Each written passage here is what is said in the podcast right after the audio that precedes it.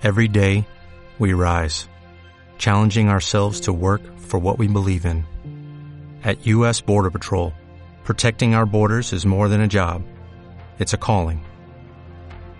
Agents answer the call, working together to keep our country and communities safe. If you're ready for a new mission, join U.S. Border Patrol and go beyond. Learn more at cbp.gov/careers. Hola, muy buenas. Antes de la pausa para las vacaciones navideñas, el debate público en España estaba enfocado en el recurso del Partido Popular ante el Tribunal Constitucional y la decisión de este de que no se votasen en el Senado las enmiendas en la reforma del Código Penal que buscaban desbloquear el Poder Judicial. Con la sentencia, los socios del gobierno, especialmente Más País, anunciaron que presentaban una reforma del Poder Judicial, es decir, intentar hacer aquello que había prohibido, por decirlo así, el Tribunal Constitucional, pero de otra manera. Por lo tanto, si era posible hacerlo sin tropezar con el Constitucional, ¿por qué no se hizo así desde el principio? Básicamente, por los tempos. Hoy en Simple Política, porque el gobierno quiere un 2023 tranquilo. Comenzamos.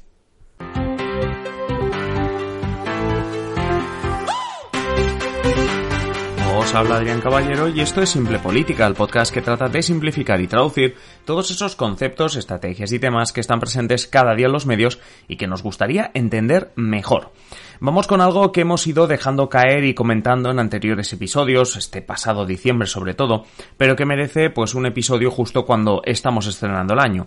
Recordemos algo importante, este año 2023 es un año electoral y bastante importante porque el último domingo de mayo tendremos elecciones municipales en toda España y autonómicas en muchas comunidades autónomas y el plato fuerte llegará en otoño cuando se celebrarán las elecciones generales. Con esto dicho, analicemos la cuestión con la que titulábamos el episodio, porque el gobierno quiere un 2023 sin sobresaltos.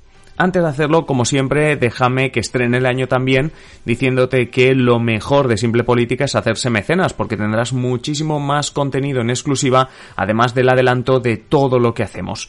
Ya sabes, para hacerte mecenas de Simple Política solo tienes que ir a patreon.com barra Simple Política. Recuerda, por el precio de un café al mes nos ayudarás muchísimo. Te recuerdo patreon.com barra Simple Política. Y ahora sí, nos ponemos manos en harina.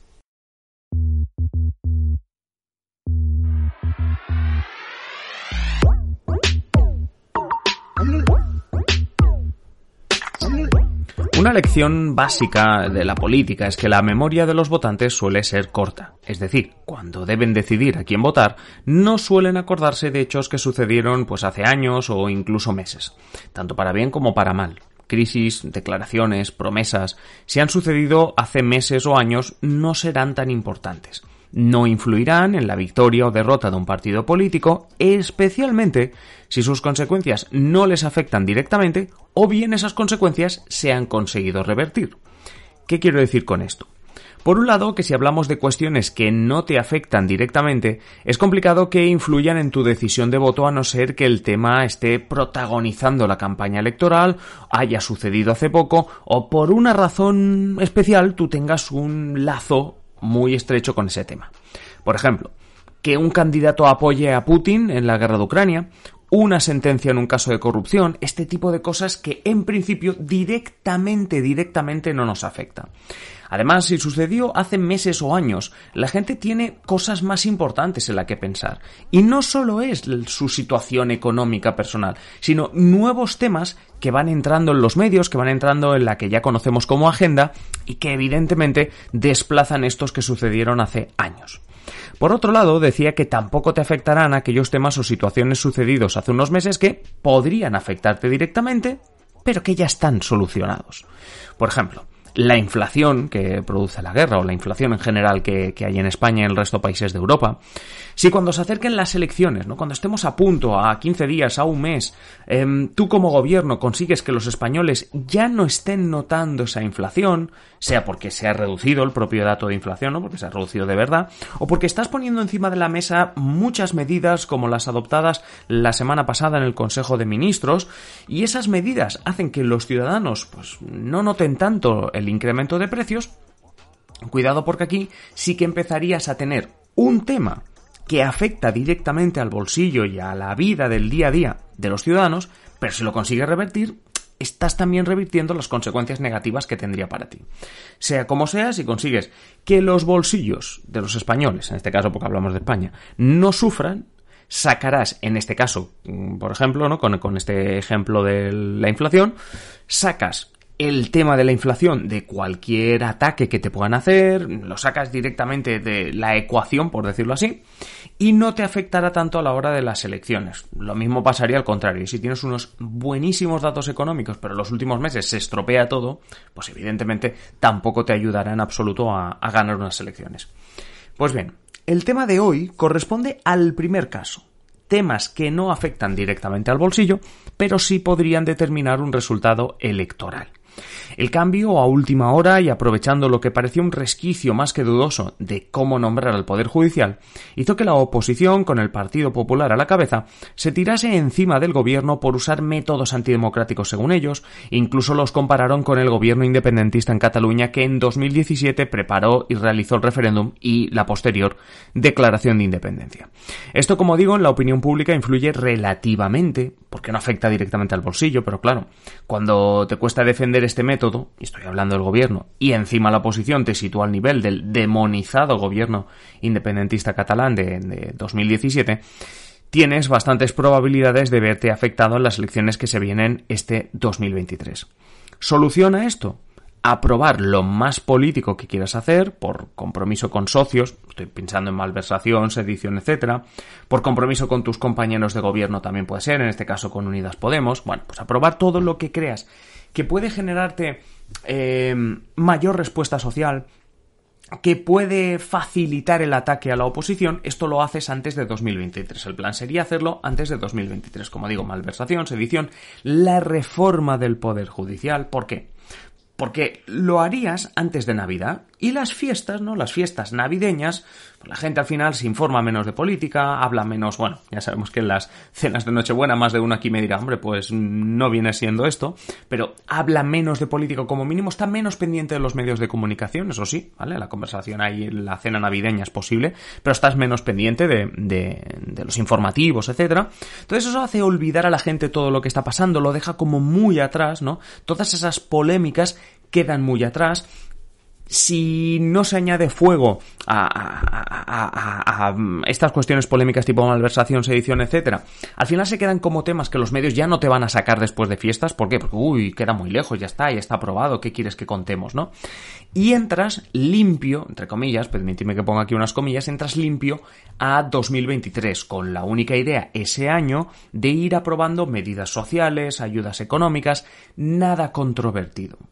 De ahí, contestando al título del episodio, que el gobierno quiera un 2023 tranquilo, responde a eso, a que no quieres nada controvertido a pocos meses, a pocas semanas, si puede ser encima, de que lleguen elecciones. Como mínimo, que no sean ni el PSOE ni Unidas Podemos, que no sean los socios de gobierno los que estén provocando esas polémicas, ¿vale? Es como los errores no forzados en el tenis. Es decir, pueden sobrevenir cosas. Es decir, de repente se podrían encontrar con un dato del paro o, de la inflación o de lo que sea, una crisis sobrevenida, pero que por lo menos no sea un error no forzado como se dice en el tenis, ¿no? Que no sea tuyo eso, ¿no? ¿Qué vamos a ver por parte del gobierno estos meses? Pues eh, presumir de datos económicos, tener la inflación más baja en la zona euro, el máximo de españoles eh, afiliados a la seguridad social, las ayudas sociales que se han aprobado esta semana pasada, las que puedan venir, etcétera, etcétera. ¿Qué podemos esperar de la oposición? tratar de rebatir los datos económicos, ¿no? El otro día, por ejemplo, a la vez que se hablaba del máximo número de afiliados, estaba escuchando una tertulia donde se comentaba también el hecho de que, de que España está alrededor de los 3 millones de parados. Claro, 3 millones de parados no suena muy bien. Tú puedes decir, no, no, estamos con más afiliados que nunca. Muy bien, pero si te sacan 3 millones de parados, una cosa, digamos que compensa, vamos a decirlo de esta manera, eh, el dato positivo lo compensas con, con, la misma realidad, porque es la misma realidad, pero la compensas, ¿no? Pues bueno, intentar rebatir, como digo, estos datos económicos, pero sobre todo presionar al gobierno, presionar la opinión pública, eh, recordando a la población pues esas medidas como la reforma del Poder Judicial, que podría acabar finiquitándose antes de, de las elecciones municipales, febrero-marzo podría ser, hablar de nuevo de malversación, de sedición, ligarlo con el independentismo catalán, sacar estos temas, porque mientras los datos económicos ayuden al gobierno, los veremos hablando de todo menos economía. Pero ojo, eso no quiere decir que lo tengan difícil, eso no quiere decir que el gobierno lo haya hecho muy bien, ni que todo le esté a favor. Con todo esto, me interesa también saber lo que opináis vosotros y vosotras. ¿Qué pronosticáis para 2023?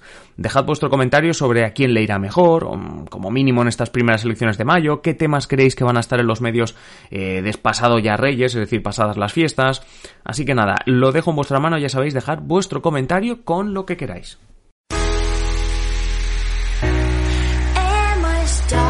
Hasta aquí el episodio de hoy. Yo me despido con, ese, con esa petición de que nos dejéis comentarios sobre cómo veis la situación política en España y la que va a venir, pues ahora al corto plazo, pasada estas fiestas de, de Navidad. Y nada más, simplemente hacer otra vez el recordatorio de que esto no sería posible sin los mecenas, especialmente José Pérez, nuestro mecenas en nivel presidente, pero cualquiera de vosotros que podéis obtener contenido en exclusiva y mucho más haciéndos mecenas. Ya sabéis, patreon.com barra simple política o el enlace que encontraréis en la descripción de este mismo episodio. Mañana seguimos, seguimos toda la semana con episodios porque ya hemos vuelto de las vacaciones, así que mañana nos seguimos escuchando. Un saludo y hasta mañana, adiós.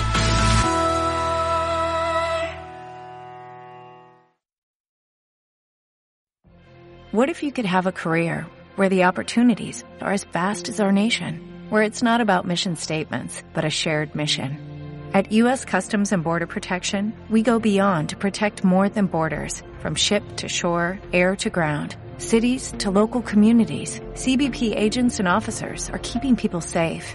Join U.S. Customs and Border Protection and go beyond for something far greater than yourself. Learn more at cbp.gov/careers.